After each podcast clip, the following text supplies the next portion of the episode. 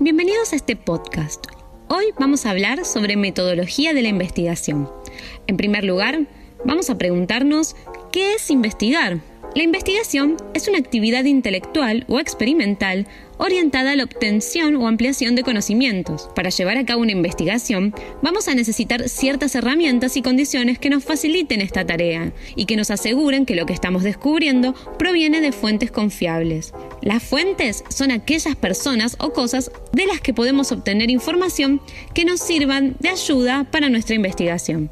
Aunque no nos demos cuenta, muchas veces investigamos en nuestra vida cotidiana. Averiguar cosas y modos de hacer las cosas son formas de investigar. Por ejemplo, si queremos hacer una torta y no sabemos cómo hacerlo, entonces investigamos para obtener el conocimiento. Buscamos en un libro de cocina, en internet y luego lo hacemos. Después, si el problema que nos motivó a investigar se solucionó, o sea, si nos salió bien la torta, podemos creer que la información que obtuvimos fue confiable. Ahora bien, para investigar sobre cosas teóricas, ya sean ideas o aquello que no encontramos en nuestra realidad inmediata, es un poco más difícil y va a ser un poco más complicado reconocer si la información que obtuvimos proviene o no de fuentes confiables. ¿Por qué es más difícil? Porque la mayoría de las veces no podemos contrastarlo con algo palpable o que podamos someter a la experiencia inmediata. Es por eso que para investigar cosas teóricas o que desconocemos, porque no podemos encontrarlas en nuestra realidad inmediata, vamos a seguir una serie de pasos para que la información obtenida sea más confiable.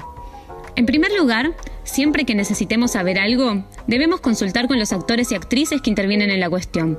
Si no es posible acceder a ellos, debemos buscar fuentes que tengan contacto con ellos. En segundo lugar, es importante que podamos buscar la información de fuentes con buena reputación. El tercer paso es muy importante, porque a pesar que la fuente haya pasado por el filtro número 2, siempre es bueno buscar en otras fuentes para comparar la información obtenida. Esto suma confiabilidad a la fuente y tal vez obtengamos más datos. En cuarto lugar, muchas veces encontramos información paga o publicidades disfrazadas de noticias.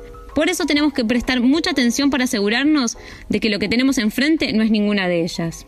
En quinto lugar, la información en los medios de comunicación generalmente responde a ciertos intereses. Esto es que hay una intención de informar ciertas cosas y también una intención en la forma de hacerlo. Los medios privados suelen estar en manos de empresas que necesitan tener ganancias para seguir existiendo, así que los van a utilizar para sacar algún beneficio propio. Por eso debemos tener presente que la información obtenida en dichos lugares puede ser lejana a la realidad, ser solo una de las tantas maneras de ver la realidad o directamente no ser cierta. ¿Cómo me doy cuenta de que una información transmitida por los medios es confiable? Comparando con otros medios que pueden opinar totalmente distintos sobre los diferentes temas y siguiendo los pasos anteriores.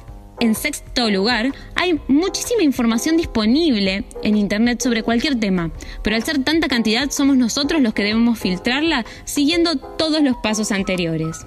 En síntesis, para realizar una investigación tenemos que seguir estos seis pasos. El primero, siempre consultar con actores o actrices sociales que intervienen en la cuestión o en fuentes muy cercanas a ellos. El segundo paso es verificar la reputación de la fuente. El tercer paso es comparar con otras fuentes para verificar la confiabilidad de la fuente anterior u obtener más datos. El cuarto paso es tener mucho cuidado para asegurarnos que no se trate de información paga o publicidades disfrazadas.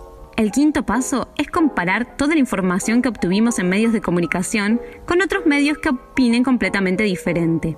El sexto paso es verificar toda la información obtenida en Internet siguiendo los cinco pasos anteriores. Esperamos que este podcast les haya resultado de utilidad y los esperamos en los próximos. Saludos.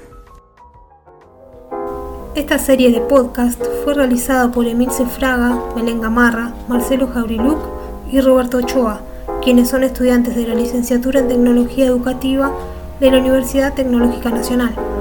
El contenido de estos podcasts fue elaborado utilizando el cuadernillo del área profesional del Bachillerato Popular Sergio Karakachov. Fecha y lugar de creación 27 de abril de 2021 en Buenos Aires, Argentina.